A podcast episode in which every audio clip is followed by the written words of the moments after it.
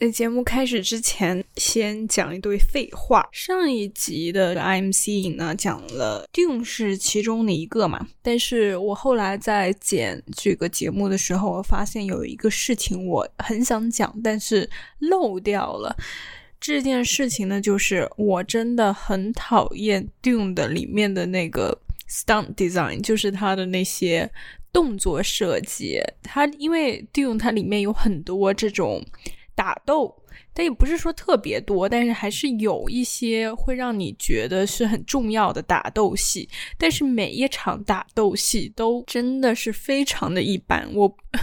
我没有去查这个他的这个 stunt 是谁设计的，但是让我觉得真的很没有水平。他这每次就是看到他那个打斗啊，就会把整一个电影的档次就降低。你们也知道，我给他打的分就还算比较高的，但是。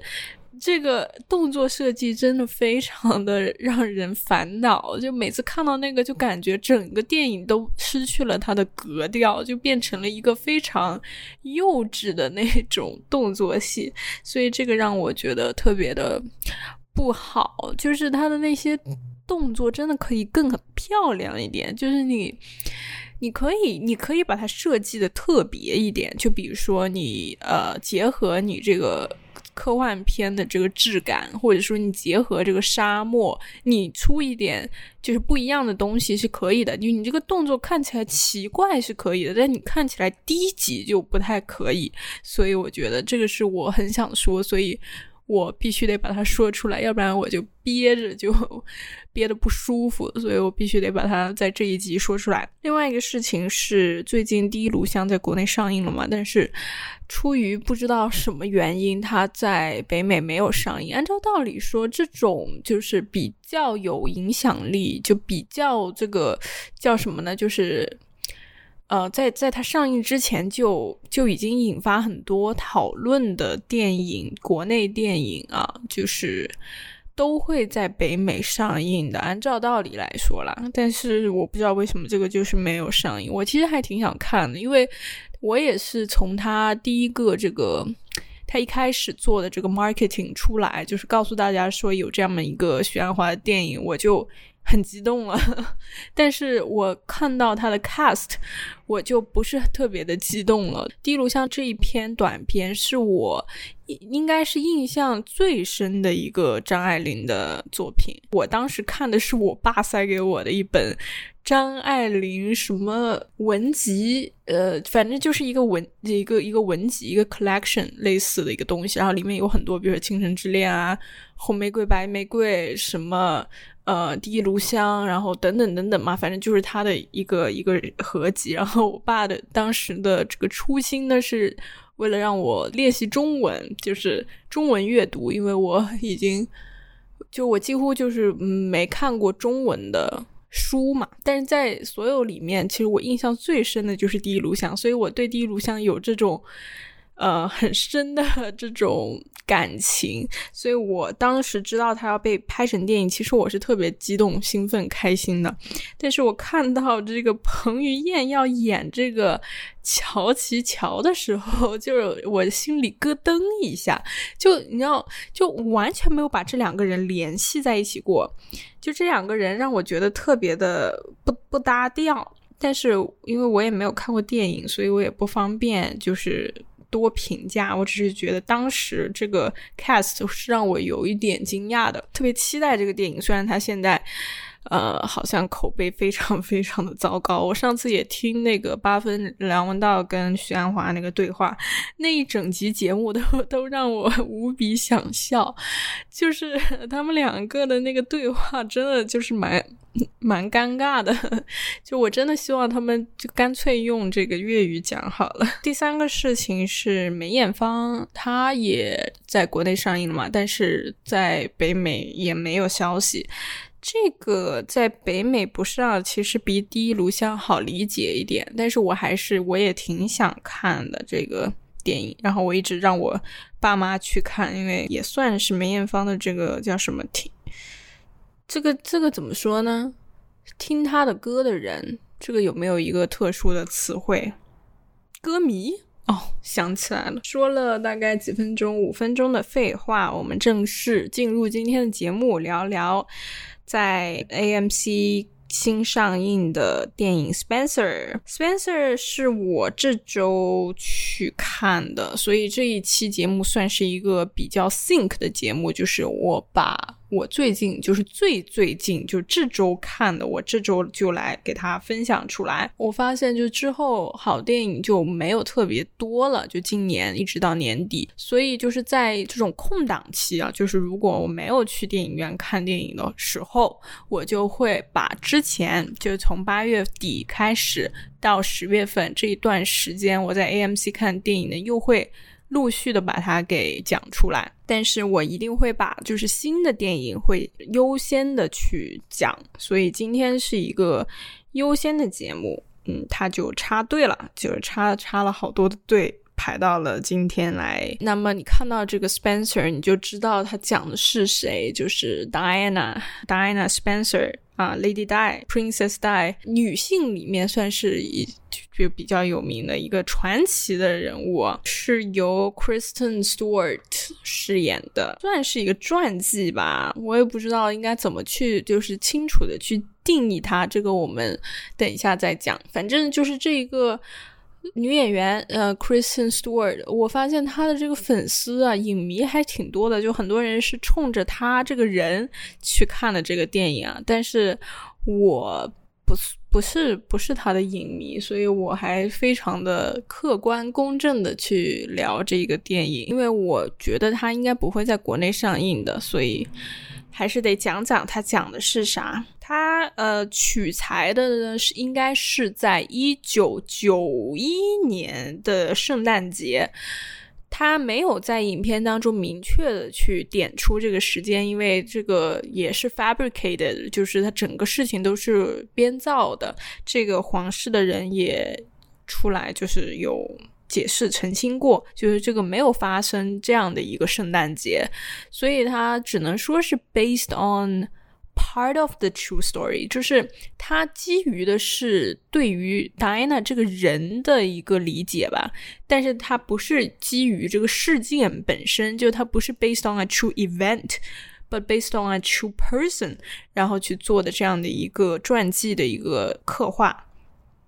呃，他在这三天的圣诞节，就是二十四号平安夜嘛，然后二十五号、二十六号，就这三天，Diana 在呃这个那个 Queen Elizabeth 的一个庄园、一个城堡里面度过的，跟皇室成员一起度过的一个圣诞节。在这个圣诞节这个的时候呢，他跟 Charles 就是 Prince Charles 的关系已经非常紧张了，就是已经。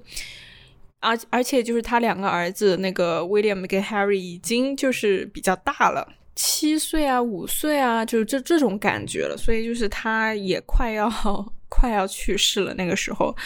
嗯，所以大概是这样的一个 content，然后就讲的就是他在这个圣诞节里面他的一些心理的一些活动，他非常的焦虑，因为他有这个厌食症。这个厌食真的是真的，就是他会吃下去然后吐出来，他就不喜欢跟皇室一起用餐，但他晚上又会溜出来自己去偷吃东西。这个电影它出来的这个时机其实也挺巧妙的，因为你们也知道，就是最近皇室有很多争端问题啊，包括前一段时间不是那个 Philip 啊去世嘛，就是那个 Queen 的老公。去世了，然后再是嗯，Harry，Harry 跟他老婆 Megan 啊，已经二胎了嘛，他是回到了加拿大还是美国？之前不是又出来跟那个 Opera 的一个访谈嘛，反正就乱七八糟这种事情，然后就导致皇室最近就还挺就是风口浪尖的吧，应该算是。所以呢，这个是一个 context，就是它的一个大环境的一个。一个背景，然后再是这个《Crown》这个 Netflix series，这个我应该之前在节目上我忘了有没有讲过，但没有没有说播出一个完整的一集一一集去讲《Crown》这个剧，但是这个剧绝对它对于这个电影是打下了非常深厚的基础的。我忘了是呃 season three 还是 season four，反正是到最后才出来的。呃，Princess Diana 就是那个里面 Diana 饰演 Diana 的那个演员，其实他完成的也不错的，就是他的这个整个刻画也是，就是还挺演到演到这个心里去的。虽然他跟 Kristen Stewart 就是他们在形象上面其实。怎么说呢？也有一点点像。就我，我一开始看这个电影之前，我就很怕，就是他会。跟这个《Crown》里面的那个 Diana 有一些重复，就比如说他会去模仿，或者说去借鉴那个那个 Diana 的这个形象设计啊，或者说动作设计，但是其实也没有说特别。就我在看的过程当中，我不会去特意去回想起那个 Diana 是怎么演的，就是我更多的还是看这个 Stewart 的表演，所以这个我觉得也是。呃，一个比较好的一点，至少它没有让我有这种对比感。来讲一讲，就是我刚才说到一半没说完的关于它的题材、它的 genre 的问题，它确实可以算是一个 bio Pick，但是它不。不太严谨，可以算是一个 biographical drama，但是呢，它其实更多的它有一些 psychological thriller，就有点这种心理惊悚片。然后很多人觉得它其实有一点恐怖片，有点 horror 的这个感觉。其实我觉得 horror 不能去概括，不能去描述这个电影。它更多的其实我会把它分到 psychological thriller 那里去，因为首先它。它绝对不是一个恐怖片，它它一点都不恐怖，它没有故意要来吓你，它没有任何的让你觉得毛骨悚然的那种感觉，因为其实这个这个故事它本身它已经它不是未知的，就我们很清楚的安娜她发生了什么，然后以及她最后的结局是什么，以及她在整个她的 marriage 她的婚姻的过程当中，她大概遇到了一个什么样的对待，我们其实非常清楚，它没有什么东西能够吓到我们的，就。没有说有一些 surprise，所以这个是我觉得它不构成它是一个 horror 题材的电影的原因。然后它很多 psychological thriller 的部分，其实我觉得处理的还可以，但是我觉得它没有完全的把它处理到底，就是它很多东西它收着，它有点收着，它想要去这样表达，但是它很多它没有完全的去就是 go deep。Into it，就他没有说把它做到了一个极致，所以我觉得这个是我觉得他可以做的更好、更绝的一个地方。他的这个 psychological thriller 主要体现就是体现在他的音乐上面，他的整个声音设计都非常的 psychological thriller。就我现在一时想不起来有什么例子可以去给他类比，但是你如果看过很多这种。Psych thriller，你就会知道，就是那种音乐，就是那种，就是他他他不会说突然来那么一下，他一直都是就是浮在那里的，就一直就是，呃，这样这样这样这样这样，就是这种感觉，就是很平缓。但是呢，那个音乐它绝对是非常的不舒服的，它令人不舒服，它不会说突然来吓你一下，吓你一下，突然高一下低一下高一下低，它不是这样的，它就是一直埋在那里。然后一直就是跟着这个人物的感觉在那里走，在那里走。然后音乐几乎它没有一，就是它音乐很频繁的出现，就是一直好像一直都有音乐的那种感觉。它的音高不高，但它特别响，音量很高。然后这个音乐呢，其实呃，它可以做的更 subtle 一点。现在就让我觉得就会有一点太占据这个视觉的效果的。比例了，就是它比视觉会更吸引人了，就是它太影响我们对电影的一个观看。就在我们一直在听这个音乐，但是就是对于视视觉上面就会忽略掉一点，就是画面给我们的信息，所以它跟画面有一点失衡。这个是我觉得音乐有一点点缺陷的地方。然后另外这个关于 psych thriller 的体现就是。这个整个画面、整个构图都非常 center Diana 这个人物，就是他所有的构图，Diana 都都是非常大的一个比重在这个画面里面的。我们很少就会看到其他人物，就是他在这个城堡跟皇室的所有互动都非常的 minimal，就是你几乎看不到，不像 Crown 就是是一个群戏，他这个里面绝对就是 Diana 的一个独角戏。他跟比如说跟 Queen 的一个互动，比如说跟其他人皇室其他人的互动都非常非常的少，皇室根本就不理他，就是他去跟他们。们行礼啊，问好啊，然后就基本上不理他。Queen 在这里面，他的台词可能都不到五句，我觉得。所以就是皇室不是这个电影的重点，它的重点就是在戴安娜，就是他通过这种非常非常窄的构图，非常紧致的这个构图，去把戴安娜她心里的那个焦虑，她心里的。不安，他心里的这种压抑，把他给就是 bring out，把他给弄出来。所以这个是一个非常典型的 psych thriller 一个用法。很多观众会觉得他可能有一点点恐怖 element 的原因，就是因为戴安娜在这里面，他把自己就是带入了英国他之前的一个皇后的一个经历。就这个这个皇后是是叫。为什么就叫皇后？应该叫王后啊，反正就是一个 queen，就是一个叫 Queen Anne 的一个王后，应该叫什么安妮？她跟戴安娜的经历非常相似，就是那个国王 Anne Queen Anne 当时的国王根本就不爱她，他爱另外一个女人，就像 Prince Charles 爱着 Camilla 一样的，就是他爱的是另外一个女人，他不爱她，但是他还是娶了她，就像 Prince Charles 娶了 Diana 一样，就是。可能就是皇室这样娶了一下嘛，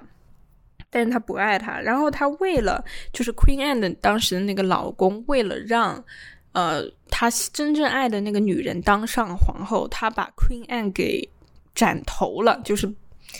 就真的就把她给斩头了。所以就是呃。戴安娜在这个整个三天当中，她一直在想 Queen Anne 的这个事情，然后一直就觉得自己会走上 Queen Anne 的这条路，因为她现在非常明白，就是自己是一个不被爱的一个。公主梦到，或者说真的在现实当中看到 Queen Anne 的这个影子，这个是我觉得唯一你能算作一个 horror element 的一个东西。我在讲几个 scene 吧，几个场景。第一个就是它的开头，我觉得它的开头其实设计的蛮好的。开头是其实什么都没有，什么都没有发生，就是也没有人什么的，它只是一个死掉的鸟躺在路上。然后有很多这种皇室的这种军车，嗯，从这个鸟的旁边这样碾过去，但是没有一辆车就是碾到真正碾到了这只死鸟。但是它，呃的那个镜头非常低，它摆在了那个鸟的那个 level 上面，所以我们看到的是镜头放在这个路上，然后鸟是在我们的这个呃平面上面，然后车子就是在上面。车子在这个画面的上方，然后一辆一辆车队嘛，一辆一辆的这样从鸟的旁边碾过去。然后从我们这个视线看，我们就会觉得，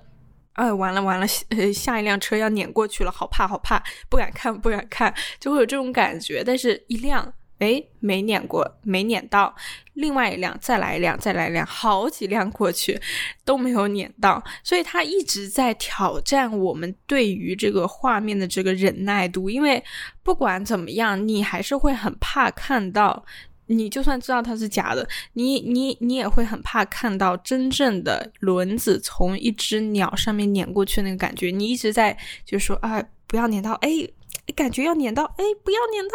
然后其实没有撵到，就是你一直在有这种感觉，所以我觉得它的开头是非常巧妙的。你们可以去 YouTube 上面去搜一下它的那个 opening。Opening scene，我不知道我能不能搜到。如果我能搜到的话，我就在那个 show notes 里面给你们 link 上，可以看一下。这个还是很不错的，他就非常强调这个这这一个 opening 出来，你就完全知道就是这个电影的这个调性在哪里。就是它绝对不是一个浪漫的东西，它绝对不是一个喜剧，或者绝对不是一个温暖的东西，它是一个很可怕的东西。而且这个鸟。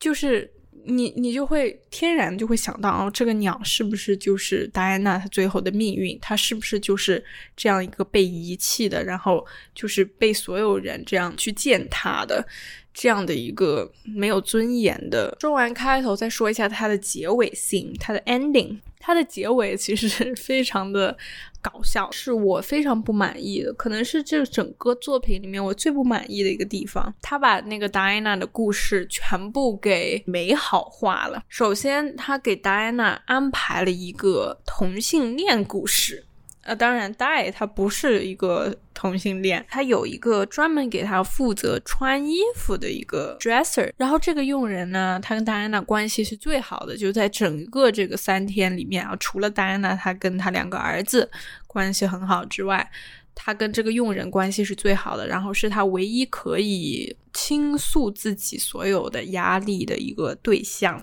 然后这个佣人呢，有一天就把戴安娜就是叫到了这个海边去看海，想要就是带她放松一下。然后这就是这个佣人就跟戴安娜就表白了，说其实我 喜欢你啊，是那种喜欢，是真的是那种两性之间的、同性之间的喜欢。呃，然后。对，反正戴也非常的惊讶，我当时也非常的惊讶。虽然我感觉我已经能够预料到，能够猜到一点，好像好像要出现这种剧情了，但是那个一出来，还是让我非常的惊讶的。它会让整个作品的那个感觉就很不一样了，因为你之前一直在给我这种 psych thriller，很黑暗，很压抑。很让人不适的，然后你突然在这里，你来了一个表白，然后呢，并且他们就一起在海边这个玩耍呀，在干嘛干嘛的，然后，然后最后这个女佣还告诉戴安娜，就是还给她写了一个 note，说 It's not only me who loves you，不只是我爱你，还有其他人也。都很爱你，哎，这这就就整一个感觉就不一样了，就又开始非常光明的结局了。然后戴安娜她也很开心，她把她的两个儿子就，呃，那个那天是二十六号嘛，叫 Boxing Day，呃，这一天呢就是他两个儿子。呃，William 跟 Harry 就是被他爸爸 Charles 叫到这个狩场、狩狩猎场，反正就是树林里面，他们要去打猎，打那个鸟。然后这个呢，就跟他的开头那只死鸟就是呼应了嘛。戴安娜她不想让她的两个儿子就是这么早这么小就开始要学习打猎，因为是真的是要杀鸟，所以她觉得这是一个非常残忍的事情。然后再结合她本身她对皇室的一些不满，她对于这种规矩的生活的一些不满。然后他就把他的两个儿子从这个树林里面带走了，然后带走的到车上，然后就只有他们三个逃了嘛，就相当于他。带着他两个儿子逃走了嘛，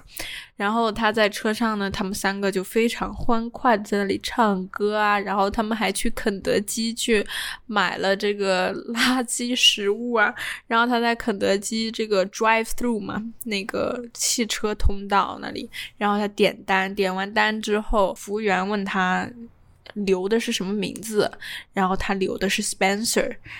就是这个，当然他是说明了他现在做的不是戴安娜，他做的也不是这个 royal family，他要做的是 Spencer。这 Spencer 是他自己本身的 family name，last name。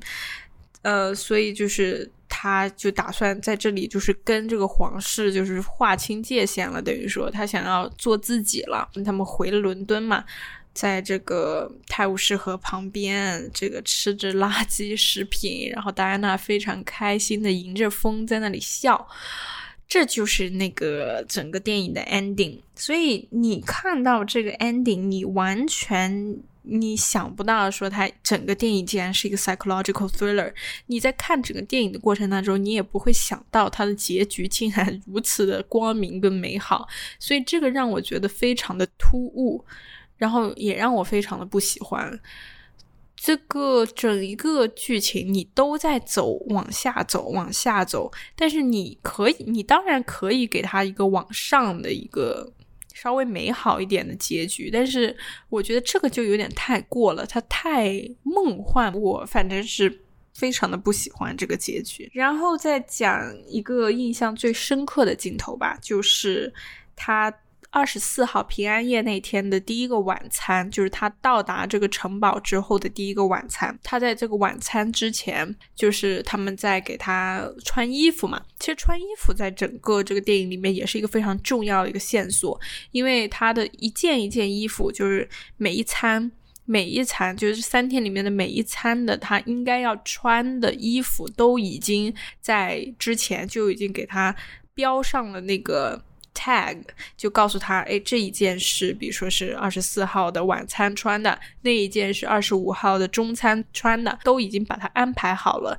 这就很像他整一个在皇室的，或者说整一个婚姻的生活都是在被安排，他完全没有任何选择，连衣服都没有任何选择的一个一个生活，一个。一个命运吧，所以就是衣服代表了他自己，他都是穿出来给别人看的，他也是走出来给给记者看的，给这个整个英国的市民看的。所以，包括 Charles 在整个在电影里面，他跟 Diana 有一个对话，这个对话里面，Charles 就说：“你要有两个自己，一个自己是你自己，另外一个自己是让记者。”拍照的那一个自己，所以你要把这两个自己给区分开。但是达安娜她很明显她做不到这个，她就是只有自己的那个自己，所以，嗯，整一个这个。穿衣服都让他非常的有压力，包括他在二十四号那天，他晚餐之前穿衣服的时候，他的这个 dresser 就给他了一个珍珠项链，然后这个珍珠项链就是也是 Queen Anne，就刚才说到那个被砍头的那一个 Queen 戴过的项链，然后他就得戴这个项链。戴安娜她戴上这个项链，她就觉得自己更像 Queen Anne 了。她就觉得这是不是就是在暗示我最后的命运，我最后这个悲惨的结局？所以她戴着这个 Queen 这个 Queen Anne 的珍珠项链，她又特别的不舒服。她的整个晚餐，她又厌食嘛，所以就是有一盘，应该有一盘，这个算什么？一个前餐的一个大概是青豆。青豆汤之类的一一碗东西啊，然后他看到这个，他就有点想吐，然后也吃不下，然后他又想到了这个 Queen Anne 的这个结局，他就带着他那个项链就特别的难受，他就觉得这个项链好像在。在嗯，要砍了他的头，他反正就有那种窒息感，然后他就一直在用手去拉他的这个珍珠项链，直到把这个珍珠项链拉断，然后每一颗珍珠都掉到了这个青豆汤里面，他就把这个青豆汤里面的珍珠一颗一颗的去吞下去，去把它吃掉，一直在吞珍珠，然后最后发现，最后观众发现这其实是他的另外的一个。幻想，就他另外的一个 hallucination，这个镜头是蛮厉害的，就是整一个表演，包括这个色彩的搭配，包括它整个这个构想，我觉得都是非常 OK 的，因为他并没有在那个时候把珍珠项链扯断，虽然他在之后会把珍珠项链扯断，但并不是在这里，所以这个算是一个预示的一个场景，让我印象非常的深刻。另外讲一下这个作品里面。戴安娜跟他两个儿子的关系，其实是让我觉得非常感动的。我甚至就是有有有一段，就是让我就是热泪盈眶，感动的这个泪水在眼眶里打转。就是，嗯，应该是平安夜的那一天，然后。Diana，他就是他，他两个，因为皇室他的要求是你必须得在二十五号圣诞节那天，你才可以拿到你的礼物。但是其实很多人就是英国，就是正常来说，西方都是在二十四号平安夜那天拆礼物的嘛。所以呢，他两个儿子呢就问他妈妈，就私底下问他妈妈说：“我们为什么不能在？” Christmas Eve 就是二十四号拆礼物，而是跟别人不一样，要在二十五号拆。然后他妈妈呢，就在二十四号那天偷偷的溜进他两个儿子房间里，然后给他们一人准备了一个礼物，说：“你们就是我想让你们跟普通人、正常人一样，可以在二十四号有礼物拆。那天晚上就跟他两个儿子在房间里面玩嘛，玩那个叫什么真心话、真心话的游戏，然后就必须得说真话。他大儿子 William 就问他说：“Do you wanna be queen？” 然后 Diana 就说：“I wanna be your mom。”这个其实这就这一段话让我非常非常的感动，就是不管是这两个小孩的表演，还是 Stuart 的表演，都非常的感动，非常的真诚。特别其实特别是这两个小孩啊，真的特别可爱，然后就特别能够打动我。就这一这个对话，就这个对话让我印象太深刻了，就是他。儿子其实，特别是他大儿子 William，其实非常清楚他妈妈是不开心的，然后很想知道他妈妈为什么不开心，但是肯定他还无法理解这种复杂的情感，所以他就问他妈妈说：“你想不想当王后呢？”然后大爷就说：“我只想当你妈妈。”所以他其实对他两个儿子是非常非常好的，而且他只想做一个好母亲，所以他到最后他才把两个儿子带离了那个树林，因为他不想让他儿子就是真的成为皇室要的那种那种接班人、那种继承人。他想做的，他想让他两个儿子成为的就是正常的那种普通人，他想让他们过那种普通而快乐的生活，所以。就是整个电影，他如果说强调这种母子关系，包括他作为母亲的那种伟大，其实我觉得是非常 OK 的。但是这个母子关系也没有非常深入的去展开，这让我觉得非常可惜。另外讲一下这个呃，Kristen Stewart 的 performance，他的表演。其实我真的觉得还 OK，就是虽然说没有让我觉得有特别惊艳的地方，但是整体让我没有觉得有任何的不适感，没有让我觉得特别突兀。所以虽然说没有特别惊喜，但是也没有出错，就是还挺。正常的就是正常 level 的那种好表演，但不算是特别特别好。然后再讲一下他的这个 costume design 吧，他这个 costume design 肯定是至少 Diana 她这个人的 costume design 是 OK 的。你看到其他皇室，其实他都没有特别的把他们的这个服装给凸显出来，主要都是在看戴安娜的服装，因为。就像刚才说的，她的每一个衣服、每一件裙子都已经被安排好的放在衣架上，然后她出席每一个 dinner 啊、lunch 啊什么的，就是她都有特定的一个衣服。然后，所以这些衣服肯定是花了很大的心血去体现这个王室的整个贵族感啊，它的高贵啊，它的这个精致啊，所以他的衣服还挺喜欢的。虽然他肯定不算是特别优秀的 costume design，但是他的衣服真的还挺美的，至少我觉得我还挺喜欢的。嗯，然后再讲讲这个片名吧，Spencer。其实刚才也提到了为什么。要叫这个片名叫 Spencer，就是因为这个是 Diana 她自己的 family name。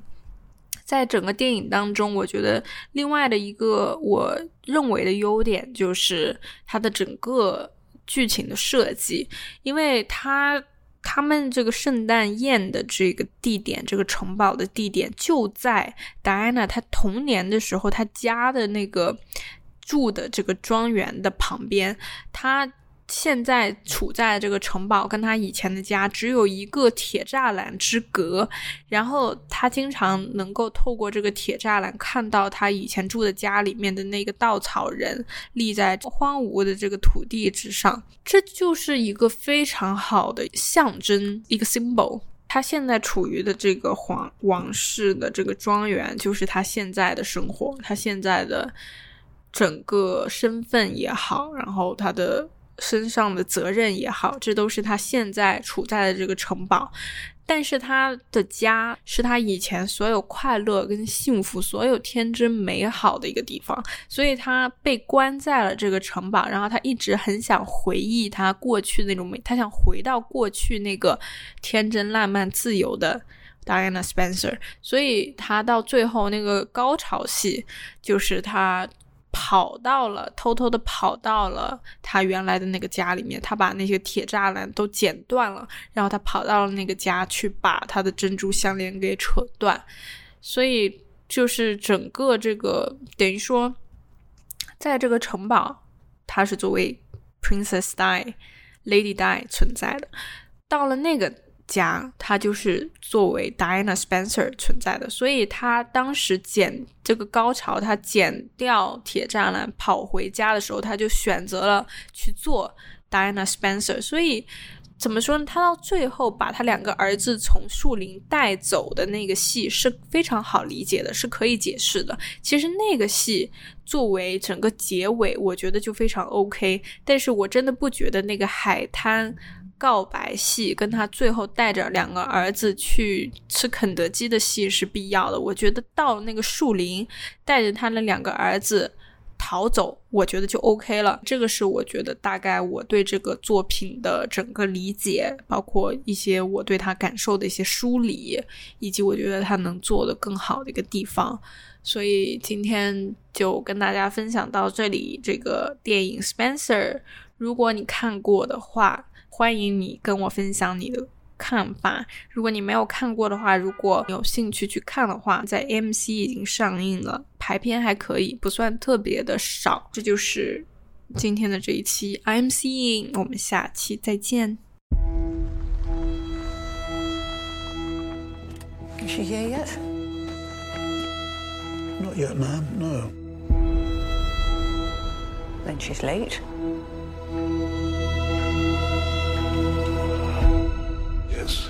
She is late.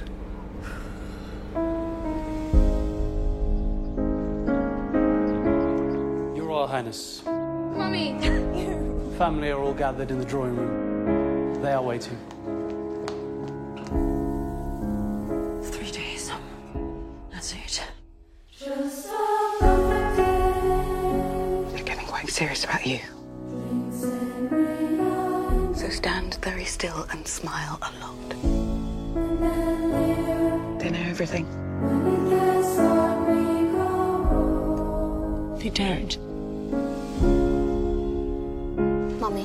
what's happened to make you so sad? Well, here, in this house, there is no future. Past and the present are the same thing.